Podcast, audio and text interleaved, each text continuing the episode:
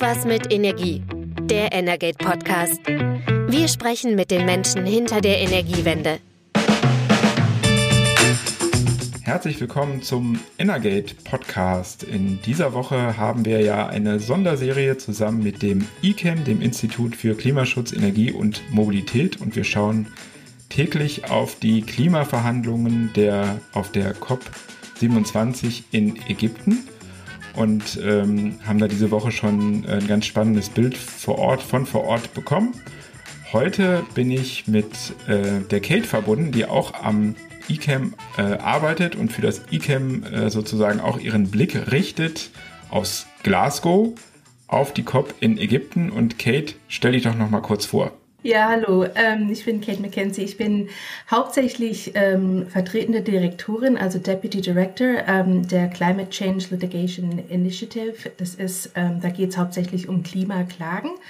Ähm, darüber werden wir uns auch noch unterhalten. Und für das ICAM bin ich momentan hauptsächlich für internationales Klimarecht und ähm, für den Themenbereich Klimastreitigkeiten mit zuständig. Und du hast mir ja schon gesagt, du hast einige COPs äh, schon besucht in der Vergangenheit. Jetzt bist du sozusagen, äh, hast den Blick von außerhalb drauf.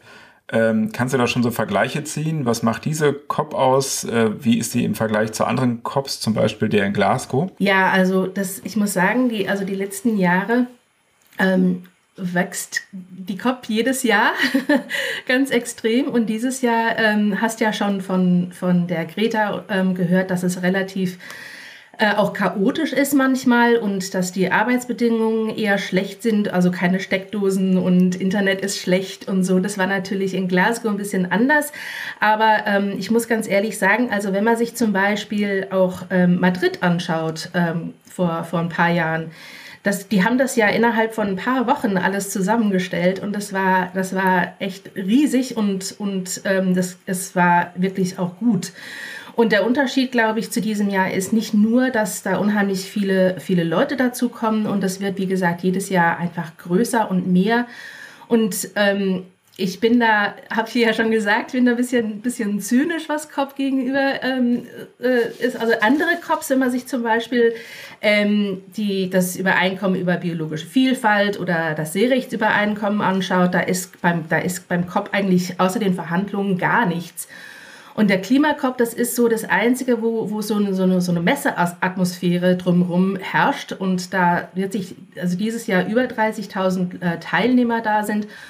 Und das hat ja im Prinzip ähm, auf die Verhandlungen selbst wenig Auswirkungen, dass die Leute da alle zusammenkommen und ihre Side-Events machen. Da sind natürlich wunderbare äh, Gelegenheiten, sich auszutauschen und verschiedene Leute kennenzulernen und auch viel zu lernen. Aber auf die Verhandlungen selbst hat, hat diese, diese äh, Messeatmosphäre und diese, diese vielen Side-Events relativ wenig Auswirkung, würde ich sagen. Ist also die Frage, die Kritik kommt ja immer wieder, ob man diese, diesen Fokus auf diese COPs einmal im Jahr überhaupt braucht, denn verhandelt wird ja äh, sozusagen in Delegation auch äh, über das Jahr hinweg und ob diese Fokussierung auf dieses Mega-Event, wo dann so wie in diesem Jahr sogar Cola dann Sponsor wird, was wirklich seltsam ist, ob das noch ähm, sozusagen zeitgemäß ist. Ja, und das hat ja Simon am, am Montag, glaube ich, auch schon gesagt, dass das, dass also dieses, dieses Sponsoring von, von COP eher ein bisschen seltsam ist. Und ähm, ja, also wenn man sich das vorstellt, das ist ja ein Klimakop und da wirklich so Tausende von, von Menschen müssen ja irgendwie auch dahin kommen und das ist ja äh, nicht unbedingt klimaneutral und da ist halt schon, das ist das, ja gut, man kann sich streiten, ähm, ob, das, ob das weiterhin so sein soll. Äh, es ist natürlich auch wichtig und das hat der Simon ja, glaube ich, auch gesagt, ähm, die, die Transparenz ist ja unheimlich wichtig. Also es ist wichtig, dass, dass, dass Leute da sind und dass verschiedene Interessen auch vertreten sind, besonders halt die Jugendlichen jetzt ganz groß auch. Ähm, das ist natürlich wichtig. Aber ähm, so wie das mittlerweile zu, zu einer Messe geworden ist und wie riesig groß das mittlerweile geworden ist, das ist, glaube ich, ja, es ist halt nicht nachhaltig. Kurz noch zu den Jugendlichen. Also Greta hat ja, glaube ich, auch in einem von den Podcasts ähm, diese Woche gesagt, dass, ähm, dass, da, dass das jetzt dieses Jahr auch tatsächlich anders ist, dass die Jugendlichen da tatsächlich auch ein Pavillon haben, wo verschiedene ähm, auch Regierungschef und so äh, auf sie zukommen können, was ja wirklich toll ist und das ist auch, ähm, das ist auch wichtig. Aber ähm, dieses Jahr und das hat Greta, glaube ich, auch schon besprochen mit dir, dass es, dass es etwas, dass es unheimlich teuer ist ähm, gerade vom Essen und so. Und das ist aber auch, dass, da geht es auch um Hotelzimmer und um die Anreise. Und das ist für, besonders für Jugendliche, die sich das ja wirklich nicht leisten können, ein, auch ein Problem. Also das sind viel weniger von, von diesen Interessen dieses Jahr vertreten, als von denen, die sich das wirklich leisten können. Und da ist halt ähm, das Gleichgewicht Gewicht ein bisschen, ein bisschen, naja gut, eben nicht gleich. Das wird äh, jetzt bei der nächsten COP ähm, nicht so viel anders sein, die ja auch ähm, nicht gerade von der Örtlichkeit dafür spricht, dass da ähm, man da leicht unterkommen kann. Ähm, schauen wir jetzt dann nochmal ähm, auf die Verhandlungen. Heute ist ja der 17. November. Ähm, es ist also nicht mehr viel Zeit. Es ist eigentlich morgen der letzte Tag offiziell. Ähm, das große Thema in diesem Jahr ist ja Loss and Damage, also die Frage, wie äh, Länder, die vom Klimawandel betroffen sind, aber den jetzt nicht wirklich mit verursacht haben, ähm, entschädigt werden können und mitgenommen werden können. Ähm, da gab es gestern äh, zumindest eine gewisse Bewegung. Ähm, vielleicht kannst du das nochmal erklären. Ja, genau. Also gestern Abend hat sich die, ähm, die kleinere äh, Verhandlungsgruppe zu Loss und Damage ähm, geeinigt, dass das Santiago Network jetzt ähm, tatsächlich in die Praxis umgesetzt werden soll. Das muss natürlich jetzt auch zur, zur großen, ähm, zum Plenar gehen, also wo sich alle ähm, Parteien mit austauschen können und entscheiden können.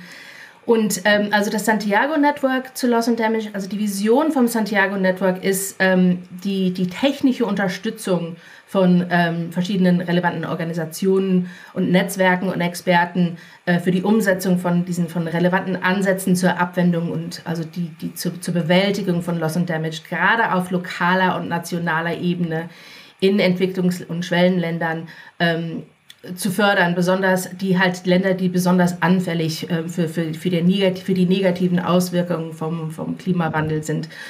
Da, da geht es natürlich beim Santiago Network, das ist, das ist super, dass das jetzt in die Praxis umgesetzt werden soll. Das ist aber so ein, so ein technischer Teil, ja. Das, da geht es nicht um die Finanzierung. Und das ist, das ist was, was noch fehlt. Und das soll jetzt in den nächsten Tagen noch, ähm, noch besprochen werden und verhandelt werden. Aber du hast ja gesagt, am Freitag ist ja offiziell der letzte Tag, aber das ist richtig normal und typisch bei COP, dass, dass die Verhandlungen auch ins Wochenende weitergehen. Das war in Glasgow, ging das sogar bis Montag weiter, ähm, soweit ich mich erinnern kann. Und das, also ich kann mir vorstellen, dass das hier dieses Jahr tatsächlich auch mindestens das ganze Wochenende werden die Verhandler noch da sein. Ähm, ein großes äh, Thema gestern war ja wohl auch die Rolle von China. Ähm, viele erwarten eben von China, obwohl es ähm, ja noch ein Schwellenland ist, ähm, dass die sich, weil sozusagen äh, von den, vom Emissionsniveau ist eben China ja mit ganz vorne, dass sich China eben auch beteiligt äh, am Thema Loss and Damage. Ähm, wie, wie ist da der Stand? Ja, da weiß ich zwar jetzt nichts Genaues, ähm, aber ähm, gestern kamen da so ein paar Berichte ähm, aus, aus Ägypten, dass ähm, Wenn es um Finanzierung geht, dann werden sich natürlich sehr viele Länder auch ähm, da beteiligen, aber, aber manche sagen halt, dass sie, dass sie da nur mitmachen, wenn auch China sich finanziell beteiligt.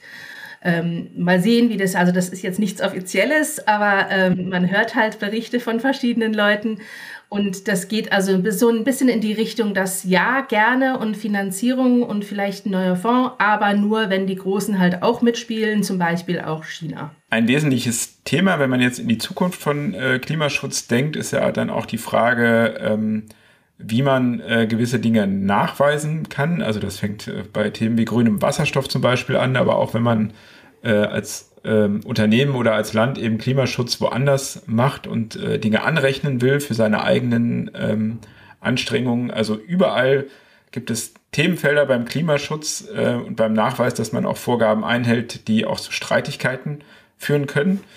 Das ist also ein Feld, was, wo du dich ja auskennst und äh, was in Zukunft wichtiger werden wird. Und da macht das ICAM heute ja auf der COP, das hatten wir auch immer schon mal angesprochen, eine Veranstaltung, ein Side-Event. Ähm, vielleicht kannst du dazu noch mal was sagen, worum es da genau geht. Ja, genau. Also das Side-Event von, von eCam ähm, findet heute statt. Ähm, deswegen hast du auch heute mich und nicht die Greta, weil die ist in dem Side-Event vor Ort.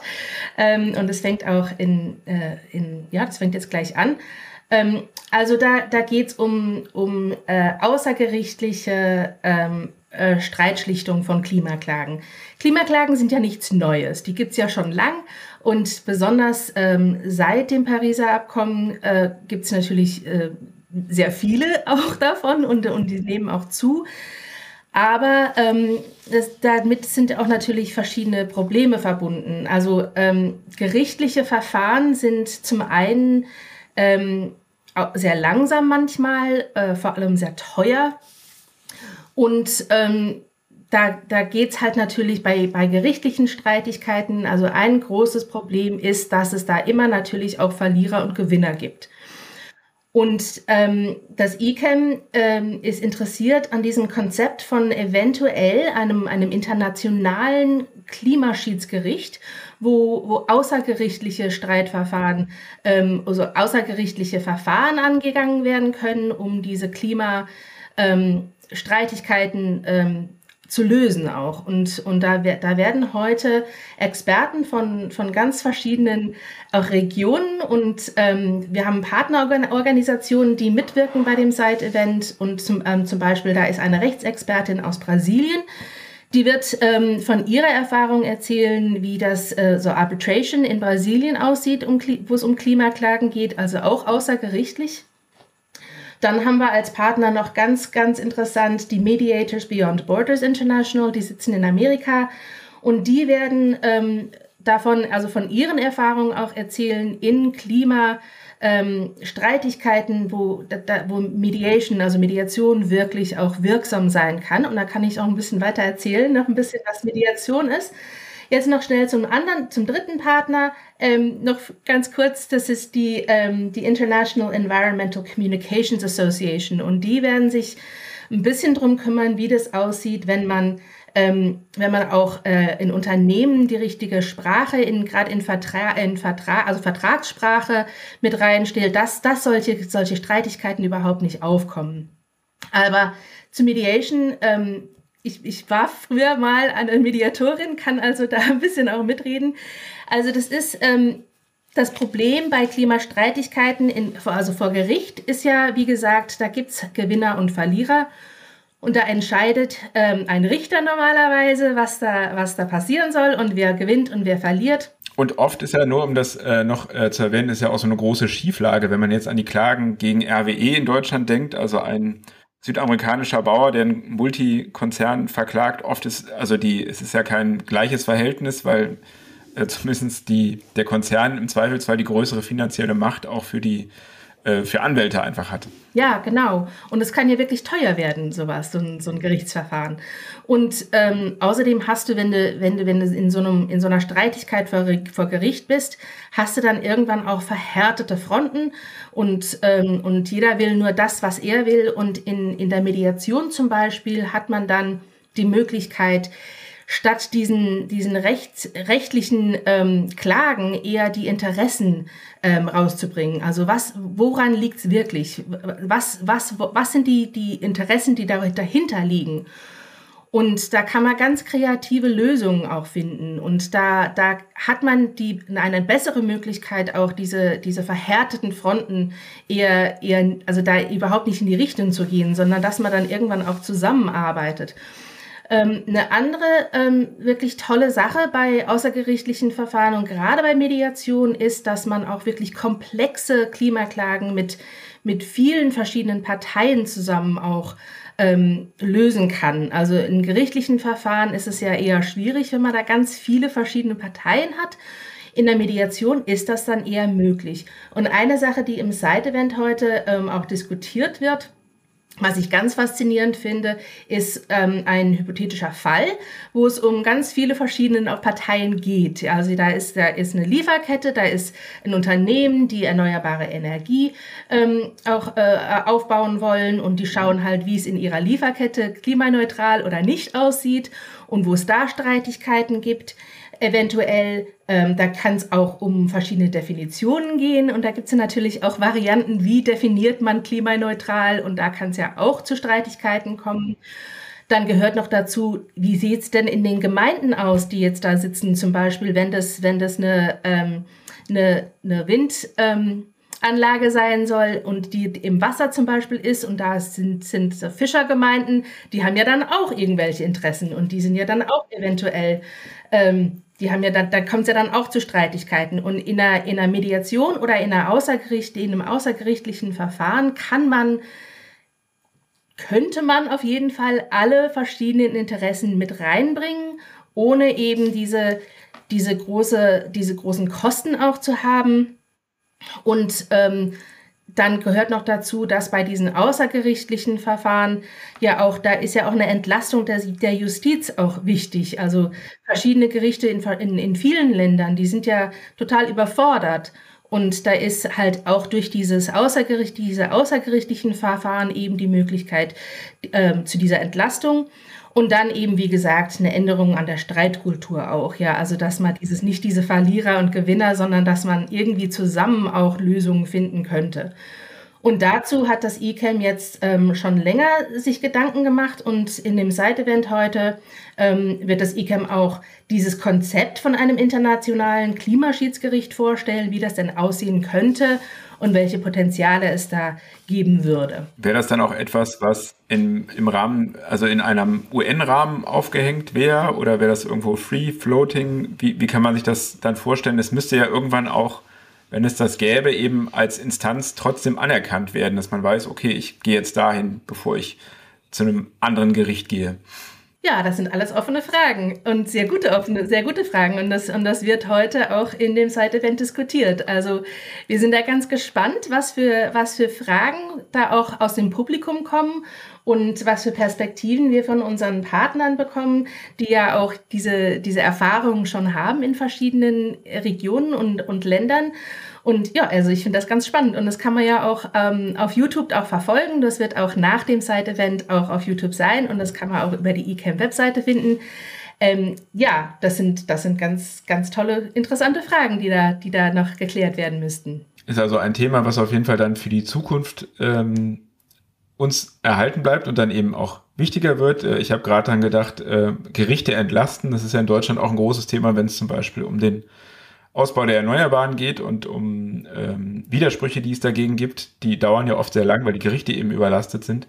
Und natürlich sind, wären solche Schiedsverfahren, wo man dann die Parteien an einen Tisch bringt, vielleicht auch eine Lösung, um eine Beschleunigung einfach reinzubringen in das Thema. Auf jeden Fall, ja, das geht, das kann, das kann viel schneller gehen. Also Gerichtsverfahren, gerade im internationalen Recht, also das, es gibt ja natürlich dieses, ähm, das äh, International Investment ähm, Disputes, äh, also da gibt es ja wirklich verschiedene, auch Foren, also international, aber besonders in internationalen ähm, Settings kann das ja wirklich Jahre dauern, bis da irgendwas rauskommt. Und bei solchen, also die, die, diese, diese außergerichtlichen ähm, Streitbeilegung soll ja wirklich auch dazu führen, dass das schneller geht und dass, das, dass man damit Lösungen findet, die, findet, die wirklich auch nachhaltig sind. Ja, dass das ja nicht irgendwie in, in zwei oder drei Jahren nochmal vor Gericht muss. Ja, das ist ja, also der Sinn der Sache ist ja, dass man, dass man, dass man schnell ähm, komplexe Streitigkeiten auch, auch lösen kann und, und ähm, ja, und zum Klimaschutz eben, eben weiter, weitergeht. Spannendes Thema. Ähm, kommen wir jetzt sozusagen zum Schluss nochmal auf ein anderes Thema, was man immer stark auch mit dem COP assoziiert, äh, das Thema der Klimaerwärmung und der Begrenzung. Wir wissen ja, ähm, seit Paris ist, ein, ist gültig sozusagen die Begrenzung auf 1,5 Grad, also die Klimaerwärmung auf 1,5 Grad zu begrenzen. Darauf hat man sich dort geeinigt. Jetzt gibt es aber anscheinend ja, Befürchtungen, dass man das auch vielleicht doch wieder ähm, aufweichen könnte in Richtung 2 Grad oder 2,1 Grad. Ähm, die Realität sieht ohnehin so aus, dass es bis zur Jahrhundertmitte eher unwahrscheinlich ist, dass man die 1,5 Grad schafft. Aber warum wäre es denn trotzdem so wichtig, eben von diesem Ziel nicht, also offiziell nicht abzurücken? Ja, das ist in den letzten Tagen, ähm, haben wir da jetzt auch von der COP ähm, oft gehört und es ist jetzt in verschiedenen Medien auch ähm, geschrieben worden, dass da, dass da so, so ein so die Gefahr besteht, dass diese, dass die, diese Temperaturgrenze von 1,5 Grad, ähm, ja, dass, dass, dass ein paar Länder eher auf die 2 Grad vom ursprünglichen Pariser Abkommen ähm, eher, in, also in die Richtung von 2 oder 2,1, wie du sagst, gehen wollen. Das es ist klar, also das IPCC hatte in den letzten, in den letzten, in ihrem ähm, Report von, von diesem Jahr auch geschrieben, dass es, dass es im Moment mit den, mit den NDCs, also den national festgelegten Beiträgen von den Ländern, so aussieht, dass, dass die 1,5 Temperaturgrenze überschritten wird.